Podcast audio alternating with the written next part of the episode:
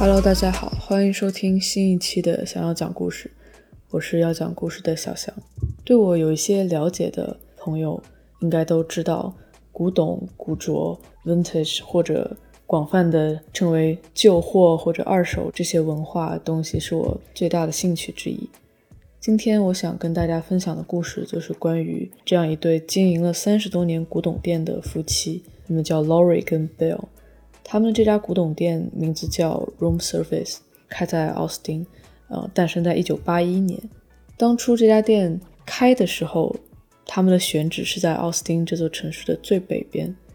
这周围呢，当时住的都是一些比较穷的年轻人、艺术家或者嬉皮士这样的群体。但是四十多年过去的今天，他所在的那片区域 North Loop 已经是奥斯汀的市中心了。在之前的一期我跟阿茂跟布隆的闲聊的播客里面，我有提到过这家店 Room Service。当时也简单的聊了聊为什么我会跟这家店的老板呃 Laurie 跟 Bill 我们会产生交集。如果现在在听这个内容的朋友里有跟我在现实生活中认识的话，你应该会经常听到我在念叨这两个名字，因为最近这大半年。我跟他们之间发生的故事，应该是在我自己的生活里最值得分享、最令我自己兴奋的这样一个片段。基本上，我见到什么人，不管是生活中的朋友或者学校的同学，基本上见到什么人，我就会分享这个。我甚至觉得，如果我不好好整理一下，我可能会零零碎碎、絮絮叨叨的。这辈子就一直不停的跟反复跟不同的人说同一个故事，可能这故事的细节会渐渐变形，然后最后可能会变成一个相当离谱的故事。那么这期播客就当是给这段经历存个档吧，跟大家分享一下这段我自己非常珍惜的故事。它是关于在一个成熟的有呃二手物品买卖流通的这样的文化里面。一个古董店是怎么能保持运营四十多年，并且成为在一个地区最有代表性的一个文化标志这样的存在？还有运营这家店的人，他们是怎么进入这个行业的？首先，我先回顾一下我是怎么从一个单纯的光顾这家古董店，也不怎么买东西的客人的这样的角色，转变成跟店主成为朋友的。实际上是因为上学期我有一门关于传播学理论，然后怎么做跟大众传播相关的学术研究的这样一门的专业课。这节课上最大的一个小组作业就是要选一个本地的客户，通过上课学到的这些乱七八糟的理论，去尝试分析出他们在现实经营中遇到的问题，然后设计调查问卷，去收集数据、分析数据，完成一个比较初级的这么一篇 paper。因为当时我是我们这个小组里面。呃，唯二已经在奥斯汀生活了几年的人，所以我很自然的就提议了这样一家我自己常去的古董店。其实，在这之前，我对 Room Service 这家店的了解也并不是那么深，我只是知道它是呃 North Loop 这个街区这个社区，这里大概聚集了有十家左右的古董店吧，他们是这里最核心的成员，并且他们每年会负责发行一种。会收录奥斯汀几乎所有跟呃 vintage 二手呃这种文化相关的地点的这样一份地图。我在这么多家店里面选择它的原因呢，是我觉得它是奥斯汀这种二手文化，它是头子，所以如果我能成功跟它连上线的话，一定能给我提供最多的关于实际经营中的信息，并且我当时还打了一个。小算盘吧，我觉得就算如果不成功的话，也许他们可以好心的把我推给这个圈子里那些更愿意和学生合作，或者是更新的一些相对年轻一些的店家。在我们真的跟呃 Room Service 搭上线开始合作之后，我们首先是被 Room Service 在呃 Instagram 上他们的关注者的数量震惊到。今天我又去再重新 check 了一下，他们现在是有四万多的关注者。这个数字对于一个只是限于本地，并且没有任何投放广告，甚至主要是以大件的家具为主的这样的古董店，四万多的 Instagram 的关注者是还蛮惊人的一个数字了。我刚开始看呃浏览他们的主页的时候，我一直以为他们就是一个只是发呃更新一下自己售出的商品的这样一个展示，因为每一条 post 它前面都写了一个 sold out，就是已经已经卖掉了。哪怕我看时间只是半小时前发的，也已经 sold out。Room service 主要是以家居或者一些大件的东西为主，他们卖的那些沙发呀、成套的椅子啊、餐桌啊、镜子、花瓶这种家具寄快递是很麻烦的，所以他们只接受在线上私信预订，然后在两天之内必须要到他们的店里去亲自取。这样一来，其实很多在 Instagram 上面浏览购物会买一些这种东西的年轻人，其实已经被排除在外了。包括我自己在内，可能也只倾向于买一些衣服啊，或者小的装饰品、配件这种好发快递的东西。再者来说，一般年轻人的房间真的装不下这些大的家具了。呃，我们合作之后，我有看他们整个账户运营的数据，他们关注者的数量在疫情开始之后到现在。基本上翻了一倍，但这也就意味着在疫情开始之前，他们就已经有两万左右的关注者这样的基数了。比起大部分那些在疫情开始后才紧急的想要把生意转移到线上的那些店来说，Room Service 在这一点上是很有前瞻性的。但在我真正跟呃 Lori 跟 Bill 成为朋友之后，我也有去跟他们了解他们是通过什么样的契机开始。发展在 Instagram 上面的主页的，他们给我的这个故事也是超乎我的想象吧。最开始他们是在一个叫 MySpace 的社交网站上面有 po 一些关于 Room Service 的东西。MySpace 这个我自己是没有用过了，当时 Lori 就笑着跟我说，这个东西应该不是你的年纪会了解到的。我查了一下，MySpace 曾经是美国互联网上呃流量最大的一个网站。在零几年的时候，它的流量大概是 Google 的两三倍左右吧。后来，呃，Lori 跟 Bill 也有在 Facebook 上发一些照片。在美国，很多零几年甚至更早的成立的店铺，往往都只有一个 Facebook 主页。在 Facebook 上，你会更容易去建立一些固定的买家的圈子。但是，这些主页也随着 Facebook 这几年的没落而变得很荒凉。Instagram 是 Facebook 在二零一零年左右才推出的服务平台。实际上，不是 Lori 跟 Bill 在当时预判到未来 Facebook 会走向会一直往下，所以他们要提前转战一个新的平台。在二零零六年的时候，Lori 跟 Bill 他们很意外的接到了一家加拿大的公司对 Room Service 的起诉，因为这家公司率先注册了在北美地区 Room Service 这两个单词的商标。虽然奥斯汀的这家 Room Service 古董店在一九八一年就已经存在了，但因为当时他们并没有一些商标或者产权这样的意识，也根本没有商业化、呃扩大化这样的想法，所以也一直只是一个地区性的一个古董店而已。在当时，美国各个地方其实有好几家叫 Room Service 的古董店啊、家具店，大家也一直是相安无事。但是在零六年，这个加拿大的公司给美国所有叫 Room Service 的店都挨个发了律师函。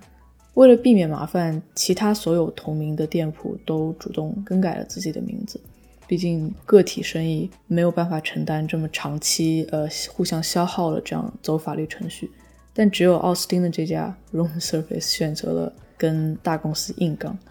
不完全是因为呃 Lori 跟 Bill 的性格比较。比较刚了，呃，因为当时 Facebook 负责处理这些侵权问题的部门就在奥斯汀，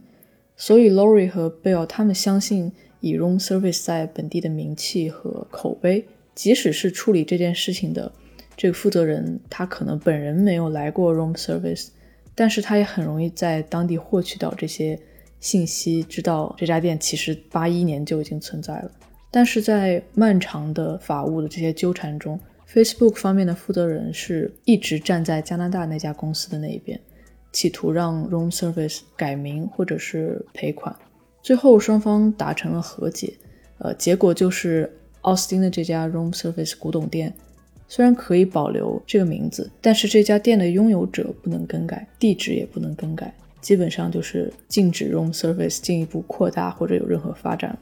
类似的事情在零几年那个时期。似乎是挺普遍的。那些掌握更多信息、更多渠道的大公司会通过这样的手段对小的本地企业进行压榨。这件事情让 Lori 跟 Bill 对 Facebook 这片网络天地彻底伤透了心，他们开始厌恶 Facebook，觉得这是一个被资本控制的平台。所以在2010年出现了 Instagram 之后，他们就果断跳票了。虽然其实 Instagram 也是 Facebook 推出的服务了，但是对于当时的他们来说，能呃离 Facebook 远一步就算一步吧。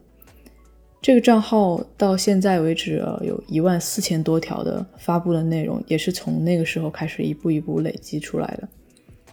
Room Surface 的账号不只是 Lori 跟 Bill，还有其他不同的人在一起打理。如果你翻看他们的主页的话，我相信很容易就能一眼识别出来哪条是他们俩发的，因为他们的图片总是会选择在阳光最好的时候，虽然德州也很少有阳光不好的时候。他们会选择在光线最漂亮的时候把这些家具从店里搬出来，再搭配布景一下。在最早期的时候，他们很执着于一定要把沙发、茶几、红酒杯、地毯这些东西配成一套，甚至两个人中的一个人会举着一幅画站在后面再拍这张照片。他们会很详细的标注每一个方位的尺寸、磨损的细节，总之非常到位了。但因为这样实在是效率太低了，到后来他们就渐渐简化成只拍重点的单品，但是也一定会，比如说拍桌子的时候，也一定会搭配一条很嗯很 match 的地毯。Lori 跟 Bill 今年都已经五十多岁了，他们这种很持续投入的热情，以及对新的事物、新的平台的拥抱的程度，是我很佩服的一点。刚才有提到，他们两个也只是这个账号的管理者之一，这个也符合他们在 Room Survey 的身份了。Lori 跟 Bill 其实不是这家店的店主，不是 owner，他们只是相当于 manager 一个店的经营者、经理这样的角色，并且他们只是 Room Service 所有货品的九个供货商之一。这也是为什么 Room Service 这家店会有非常夸张的丰富的品类跟风格。你走进这家店之后，你能看到那些旧的明信片、老照片、一些小的玩具摆件、海报、书籍、杂志、艺术品，然后珠宝、呃牛仔裤、西部衬衫、靴子、礼帽、家具和一些厨房用品。总之，基本上就符合他们的名字吧。基本上，你一个房间里需要的所有东西，这里都能找到。而这背后的原因，就是因为。这些货品真的就是不同的人提供的，但这些供货商也并不都是像 Lori 跟 Bill 一样，对在线上售卖这样一种新的卖家买家的关系都很认可的。因为很多大概五六十岁或者更年长一些的人，对线上购物是会有一种抗拒的心理，特别是从事古董行业的人，会更倾向于一种比较 old school 的方式。可能有点拘泥于他们过去的一些美好的体验吧，总认为真正纯正的去买古董的方式，应该就是顾客来到店里亲自看一看，然后摸一摸面料，向店主提问，店主解答，然后再讨价还价一下，觉得这样的方式才是原汁原味的购买古董的方式，而不是在一个社交软件的私信对话框里直接预定然后付款。比如 Room Service 的真正的所有者，就是真正的那个老板，他就是这样的一个人。他很不相信这些所有新的社交媒体，但很好笑的是，这位老板他自己内心也知道 Room Service 的账号在社交媒体上，呃，在平台上的能量，因为基本上所有发出来的东西就很快的时间就会卖掉，所以。这个老板他自己的货，如果长时间摆在店里，没有人注意，没有人询问，他也会很不情愿扭捏的 拍张照片，然后让 Lori 跟 Bill 帮他发在 Instagram 上。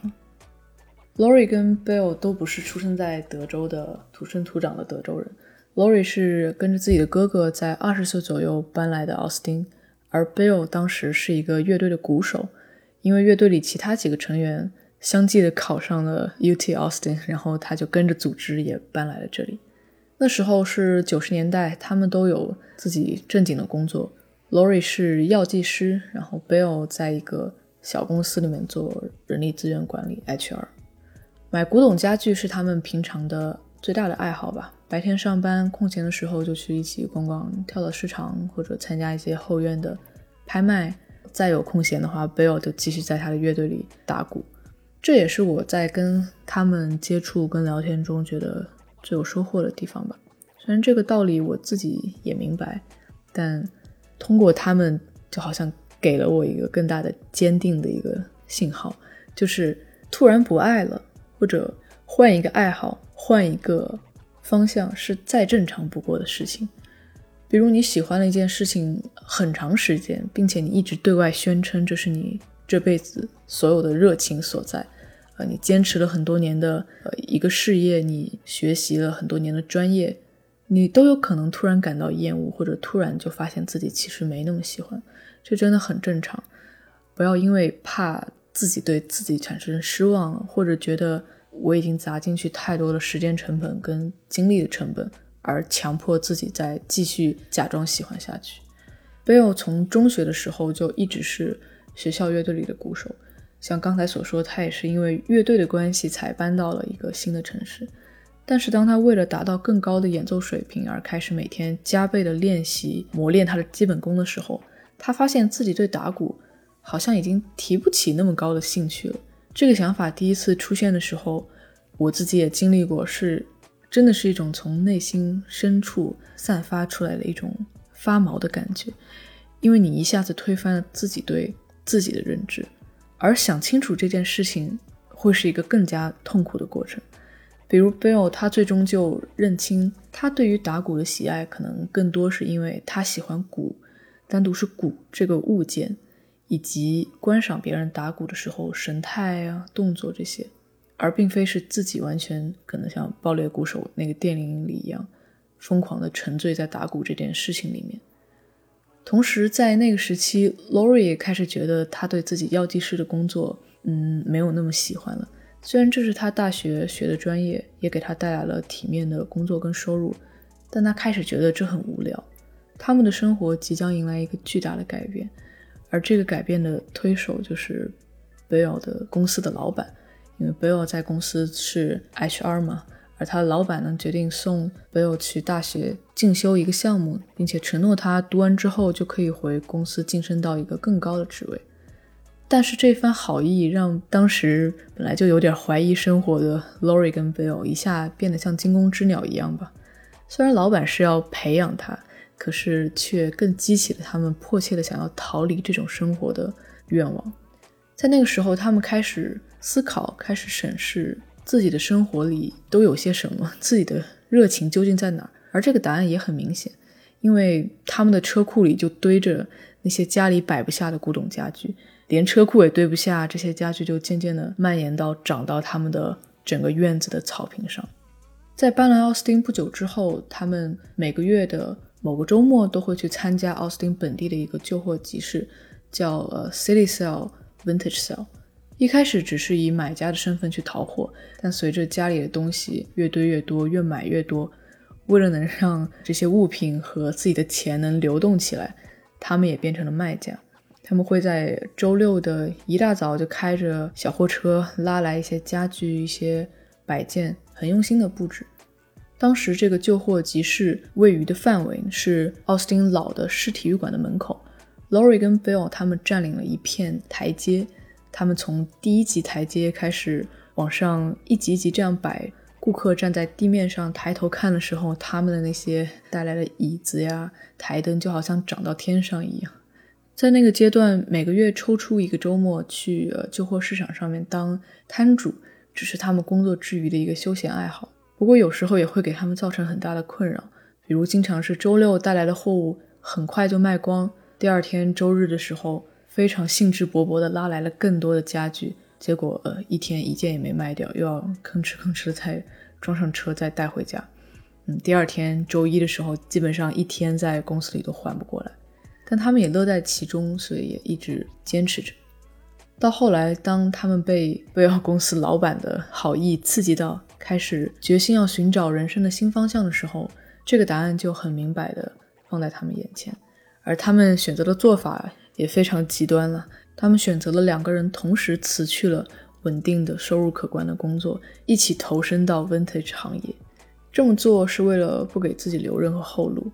Bill 说，这种态度是受了一位他非常喜欢的摇滚乐队的成员的影响，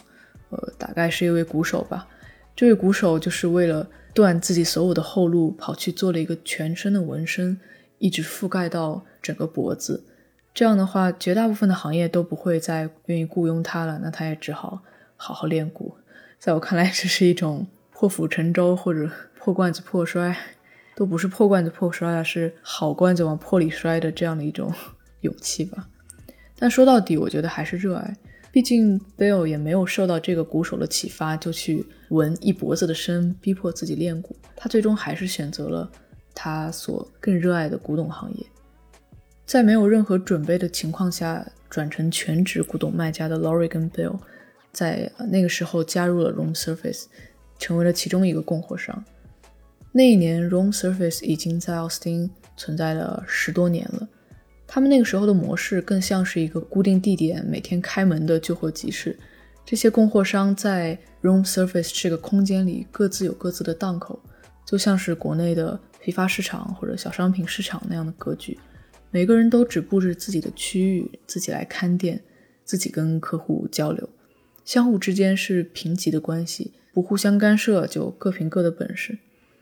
虽然之前 Laurie 跟 Bill 也有参加过，呃，跳蚤市场，有成为摊主的经验，但这毕竟跟长期稳定的供货销售还是有很大的区别的。以前就算是一整个周末白忙活一场，什么也没卖出去，也只算是给生活增添一点乐趣、一点情趣。但现在真的是两个人要耗在店里，情况好的时候，两个人加在一起，一天也只能挣个二十几刀。甚至还有很多完全没有办法开张的日子，这个就真的不好玩了。Lori 说，他们那个时候好几年都没有在外面餐厅吃过饭，所有的生活用品也只能买最最最低价格的，要么是耗在店里，要么是焦头烂额的在外面找新的货源。确实，如果不是因为他们都辞职的话，可能这时候就会选择放弃了吧。为了能保证一直给顾客拿出有意思的、有品质的东西，他们俩开始非常密集的、频繁的参加奥斯汀范围内所有放出消息的后院拍卖、车库拍卖、跳蚤市场。这种勤奋帮助他们度过了可能新手时期的那种货源上的捉襟见肘，但很快就导致了下一个很严重的问题，因为他们去的实在是太过频繁了。再加上在 room service 工作了一段时间，接触了一些客户，Lori 加 Bill 的这个组合，这两张脸开始会被人认出来了。当他们去参加一些后院拍卖，因为后院拍卖一般就是很便宜的价格嘛，几刀啊，经常是零点几刀。当这些人认出 Lori 跟 Bill，他们就会自动的认为这些货品被他们买回去之后，会在 room service 里以好几倍的价格再卖出去。所以干脆就直接抬高卖给他们的价格，或者拒绝做他们的生意。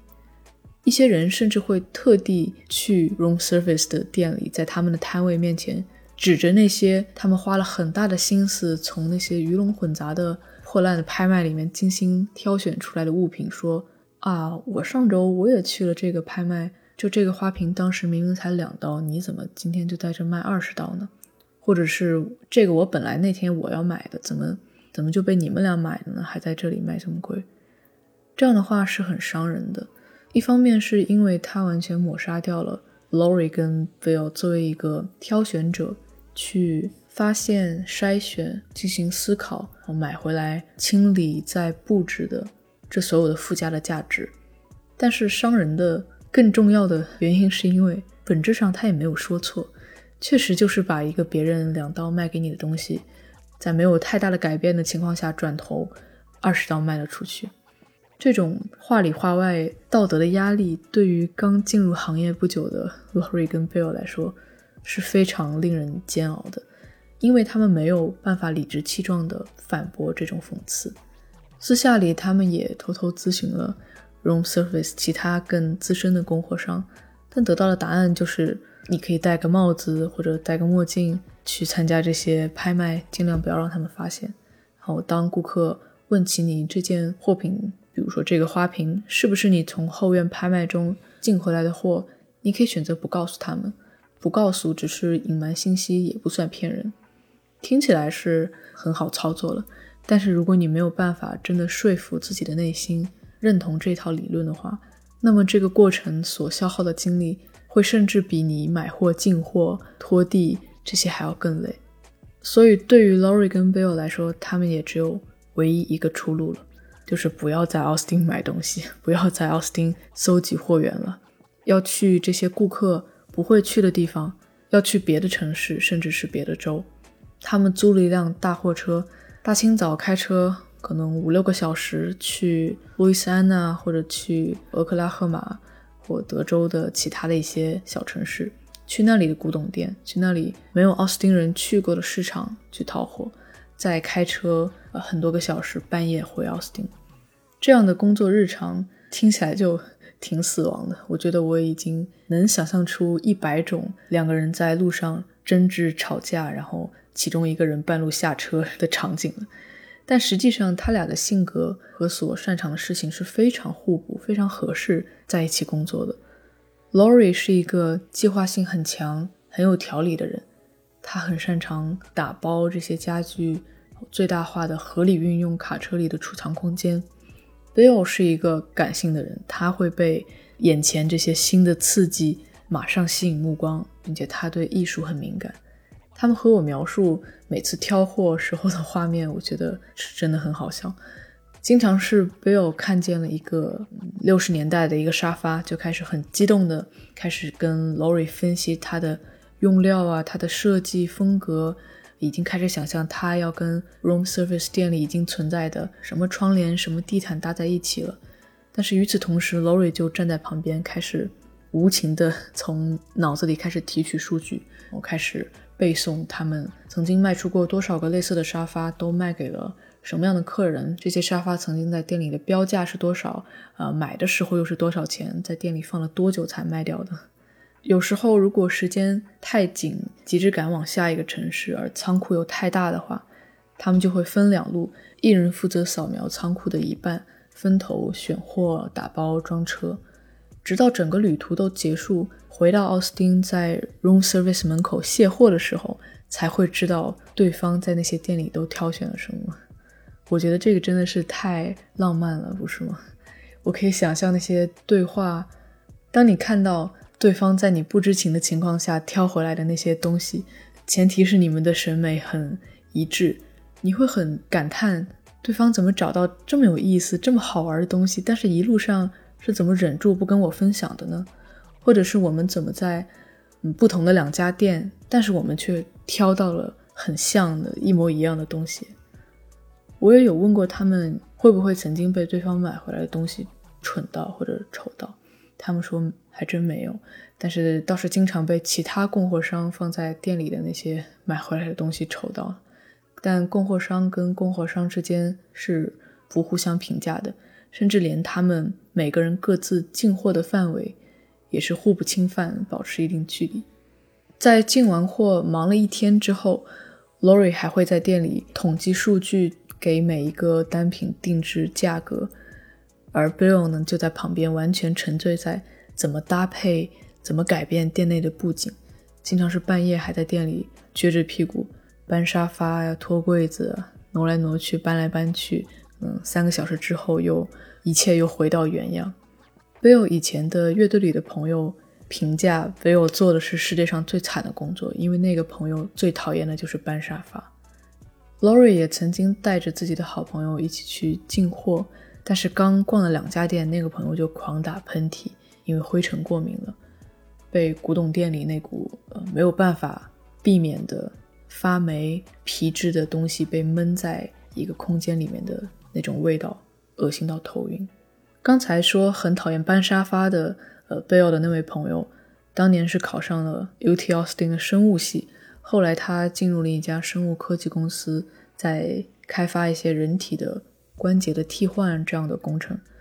听起来这样的工作是更接近于造福社会、拯救他人的生活、改变别人的命运。但是，难道开一家古董店就不是吗？在我看来，Lori 跟 Bill 所做的工作就是在各个地方搜集他们眼中能看到的美好的事物，把它带回奥斯汀，等待着同样懂得欣赏它的人把它买回家。这三十多年期间，很难想象奥斯汀有多少的家庭都曾经在 room service 购买过 Lori 跟 Bill 从全国各地带回来的这种美好的碎片，用来构建自己的生活。有可能曾经这些碎片在某个瞬间也拯救过一些人吧。很沮丧、很难过的时候，无意间看到房间里自己很喜欢的家具啊、花瓶啊，哪怕是可能你当时手边正好有一支自己最喜欢的荧光笔，也会一瞬间心情好起来。比如我今天早上去厨房做早饭要煎蛋的时候，往垃圾桶里扔蛋壳，低头就看见垃圾桶里有我室友早上扔的一束花。那束花还没有完全的败掉，是紫色的，不知道是什么品种。花瓣、花朵是小小的，因为完全我没有预期到早上在垃圾桶里看到花了，所以看到的那一瞬间我很惊喜。本来早上起床是起猛了，有点头晕的，那一下就好了。所以我觉得植入在生活里的那些一个小小的美好的家具或者摆件，跟你植入在身体里的关节，可能，可能没什么差别吧。后来，Lori 跟 Bill 成为了 Room Service 这家古董店的主要的经营者。他们把原来店里面那种各占各的山头、呃一个一个档口的这种分裂的气氛，改成了融合在一起。现在你走进 Room Service，虽然能很直观的感受到这些货品的品类啊和风格的差异，但是所有这些。都以一种奇特的方式和谐的拼在一起，这个就是 Bill 每天在操心的事情。有时候他会思考好几天怎么搭配台灯跟沙发，最终想到了一个绝妙绝妙的搭配。但是可能因为太配了，第二天一开门，这个台灯就会被人买走，而破坏了他的精心的搭配。他还甚至会小小的失落一下。这个时候，Lori 又会无情的在。脑子里在笔记本或者电脑上记录下一笔，嗯，今天这个台灯卖掉了，下次要再进一个。这种开着卡车去进货回来布置店铺的生活，他们坚持了二十多年了。最开始对于那些他们去进货的小镇上的人来说，他们是外来者，是陌生人，尤其是南方的一些城市，相对是很保守排外的。但现在，他们经常会光顾的那些店，甚至会为了他们而专门留一个房间，会在 Lori 跟 Bill 来之前就把，嗯，他们自己猜测他们会喜欢的东西堆在这个房间里，还会避开平常的营业时间去接待他们。但这也让 Lori 跟 Bill 意识到自己以前最开始的时候交了多少智商税，因为他们现在可能买一幅画只需要五刀的价格，但十年前。同样的风格，同样的品质，他们在同一家店买到这幅画的价格可能要二十刀，这还要算上其中的通货膨胀。可能这就是真正走进古董或者旧货、二手这个行业唯一的一个方式吧。没有捷径可走，必须是人跟人之间硬的相处、硬的磨合、硬的时间的投入。所以，Lori 会说，每当奥斯汀又涌现出一些新的古董店、古着店，他可以通过只是观察他们挑选货品的频率啊、途径，就知道这家店能不能活下去。因为带着投机心态的寻宝一样的行为是没有办法用来维持一家店的运营的，而长期稳定的合作伙伴是需要很费力去维护的。很多人不愿意投资这个时间和精力。但也不是所有处在这个行业里的人都会变成朋友。有一些店，Lori 跟 Bill 可能在一年之内去了十几次了，但店主看到他们还是一脸迷茫，完全认不出来，或者很抗拒过度的聊天。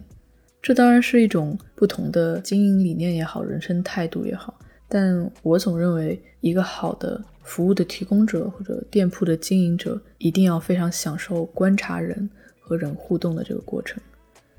这可能只是 Lori 跟 Bill 职业生涯的超级快进版吧。就像你把一块皮肤捏得很皱很皱，但只要你捏得足够的皱，它就会看起来是光滑的。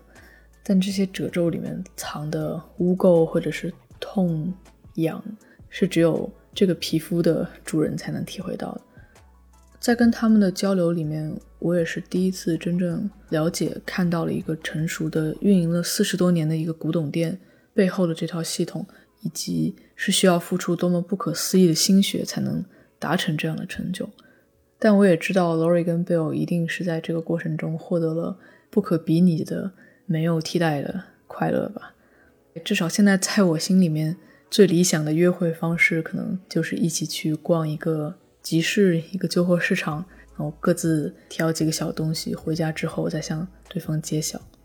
另一方面，我也了解到，像 Room Service 这种规模的古董店，平时的个人买家、店里的顾客不是他们生意的大头。很多的企业或者店铺在装修的时候，都会向当地最优秀的古董店成批的购买，算是 B to B 的商业模式。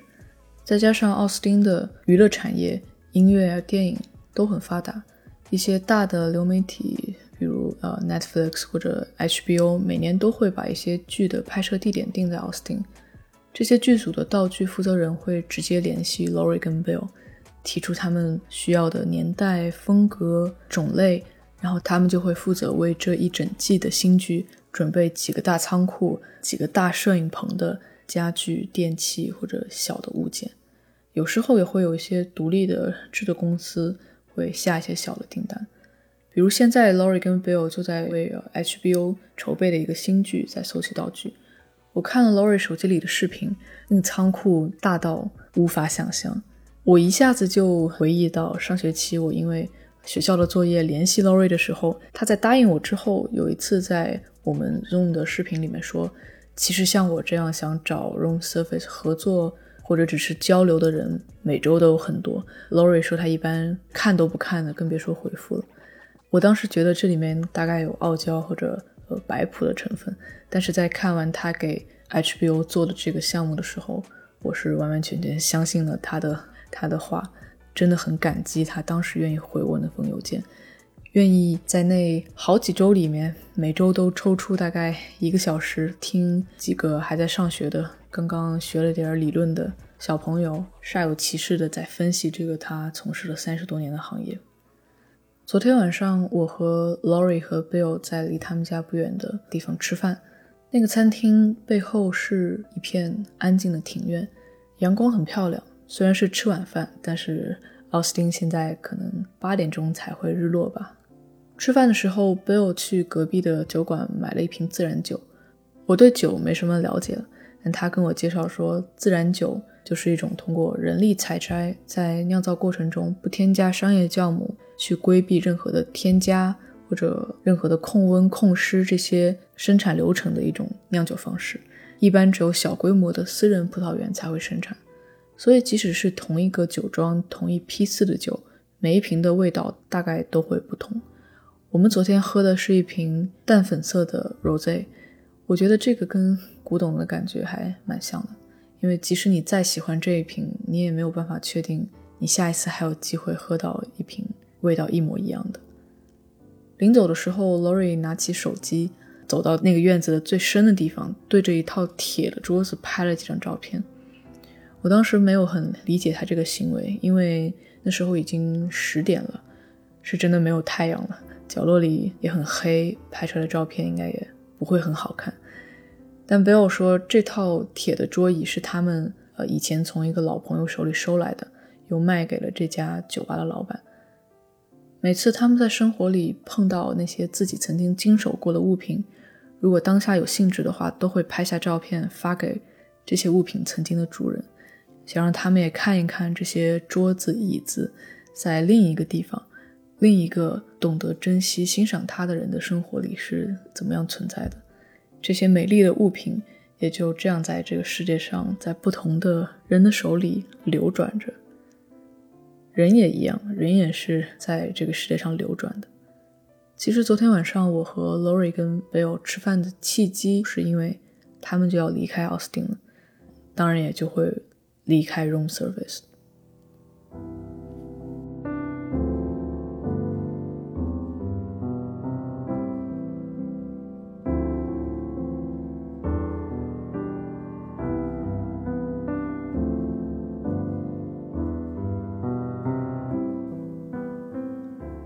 在我刚刚来到奥斯汀的时候，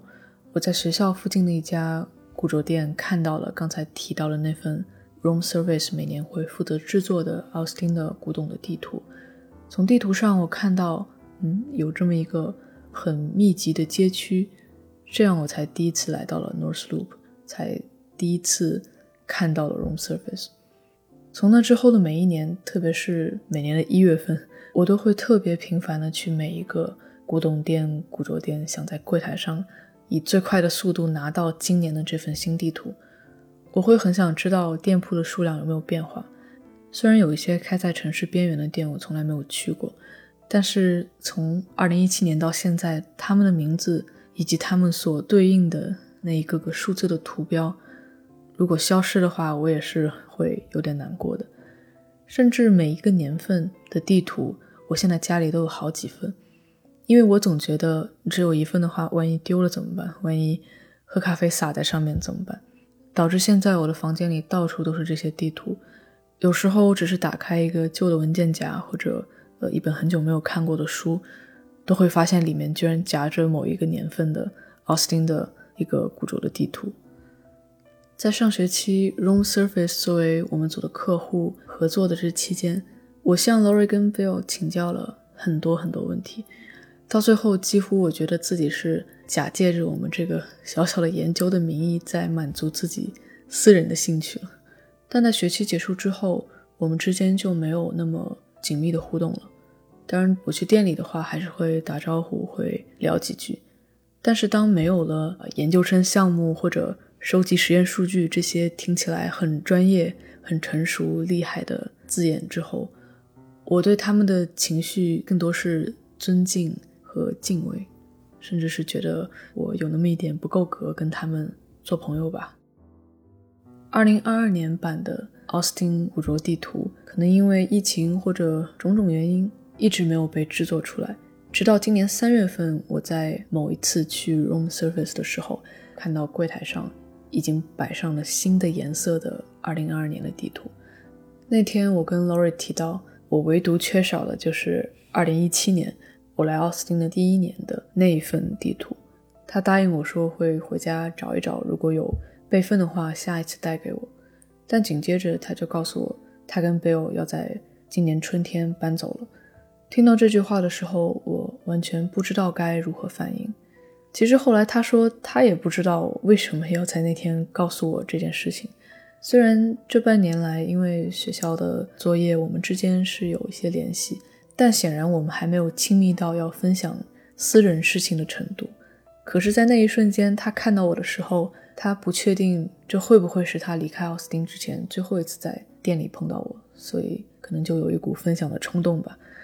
我那个时候对于他和贝尔要搬走的消息是很震惊，因为对我来说，我对奥斯汀这座城市的爱和归属感很大一部分都来源于这里的 vintage 的文化，而 room service 又是这文化中最核心的一个成员。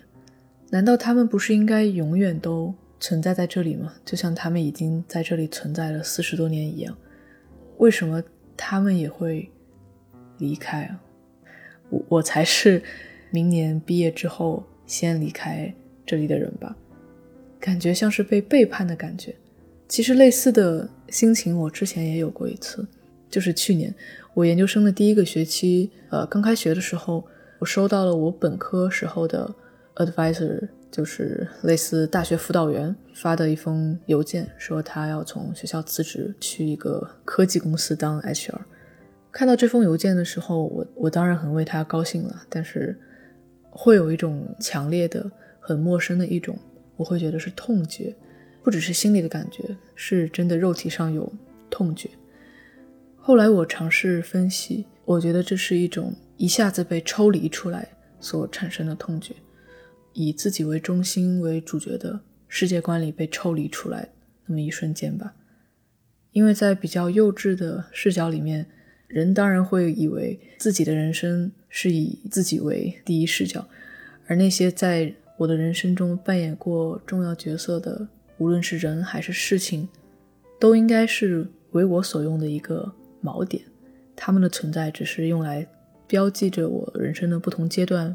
比如我本科时期的那位 advisor，他在我人生中的角色就应该是我追求学术的生涯上的一位导师，在必要的时候给我提供帮助。而 Lori 跟 Bill 就应该是我在二十多岁的时候结识的一对很友善的夫妻，帮我第一次看到了古董行业的内部的真正是如何运作的。他们理应该留在原地，我才是应该继续。走向远方的那个人，而他们就应该对着我远去的那个背影一直微笑，就像一棵小草一样，在风里面轻轻地摇晃，等待着我在无论是我很得意需要找旧日的老友分享的时候，或者我很失意的时候需要有呃人安慰的时候的一个回眸吧。我觉得这种幼稚的思维的形成，可能是我们从小到大，可能小学、中学的老师相对来说都是很固定的，所以我们会期盼人生中遇到的每一位重要的人都应该像，比如小学的班主任一样，永远直到退休前都在这个学校工作。每当我需要回到母校去寻求一些安慰也好、成就感也好的时候，他都会亲切地接待我，并且像他的新学生。介绍我这位他曾经的学生，最好是他退休之后也还住在学校旁边的教师公寓里面，方便我找到他。但直到某一天，在我收到这位 advisor 要离职的邮件，在 Lori 当面告诉我他在这个春天就要离开的时候，我才突然发现，我以为的人生中的锚点都是会移动的，这些锚点也有自己的轨迹，但是我仍然相信。我们之间是互为锚点的。当我们还在呃物理上还在一起的时候，真诚的交流碰撞就会像蚕吐丝一样吧，或者吐口水一样，会像呃燕子筑巢一样，会在我们之间留下那些有粘性、有延展性的物质。可能最后就像是在夜空里织了一张镶了水晶的蜘蛛网那样子的画面吧。在离开之后，彼此之间是会有张力的，这算是我比较新的人生感悟吧。所以很想通过这段故事分享给大家，因为可能收听这期内容的朋友跟我也处在差不多的人生阶段或年龄。我跟 Lori 和 Bill 的这段故事是有很多非常合理的契机所构成的，先是学校的作业，再是他们要搬走。但我也反思了，如果他们今年春天不搬走了，我是不是就不去找一个契机，或者找不到一个契机，在学校的作业结束之后继续跟他们互动，继续去产生新的连接？所以我在想，如果以后再遇到志同道合或者是自己欣赏的人，是不是不应该一定要等一个什么，呃，现在不见就再也见不到的这样的时刻，就去主动更主动一点呢？但是我好像还没有修炼到那个程度吧。我觉得 现在能能把握住这样危急的关头、危急的机会，已经对我来说是很大的进步。在我三月份去了那次 room service 之后的大概一周之后，Lori 发短信跟我说，他虽然没有找到2017年原版元年的 那份地图，但是他呃找到了电脑上的数据。重新单独打印了一份给我，还换了一个绿松石那样的颜色。那天下午我走进 room service 的时候，Lori 看到我一下子眼睛就亮了起来。我觉得我能分辨出那是一个人真的兴奋和激动吧。他把那份2017年的地图递给了我，然后我们简单的聊了几句。当时 Bill 在和另外一位客人检查一套瓷的餐具。他们聊得很专注，呃，我那天时间也挺赶的，没有办法停留太久，所以我就离开了。但是走出去大概五米，我又折返回店里。呃，Lori 看到我再回来，嗯，他也挺惊讶的，觉得我是不是丢了些什么东西。我就指了指 Bill，然后说：“哦，忘记跟他打招呼了。”Lori 听我这么说，就笑着轻轻地拍了一下 Bill 搭在玻璃柜台上的那只手。这个画面，我觉得我会记住很久吧。从那天之后，我终于补全了自己奥斯汀古董地图的这个收藏。虽然可能 整个城市也只有我一个人在收藏这个东西吧，我唯一需要期待的就是明年二零二三年的那份地图。在拿到那一份之后，我在奥斯汀度过的学生的生涯的这六年就就都拿到了。同时，我也很期待在未来我跟 Lori 跟 Bill 之间会有什么新的互动。我觉得我会更主动一点。最后，还是想感谢一下，如果你没有听过上一期的想要讲故事的话，嗯，推荐你去听一下。呃，那是一期讨论跨性别运动员的现状。的一期音频，推荐的原因是因为，呃，在这期音频下面有一些非常有意思、很有反思性的一些评论，我真的非常感谢这些朋友。好了，这期内容就是这样。我刚才意识到，下一个月录音的时候，五月份那个时候学期已经结束了。你们可以记住我现在的这个声音，在下一期你听到我的声音的时候，那个声音应该会比这个声音要显得更开心一点。好了，拜拜。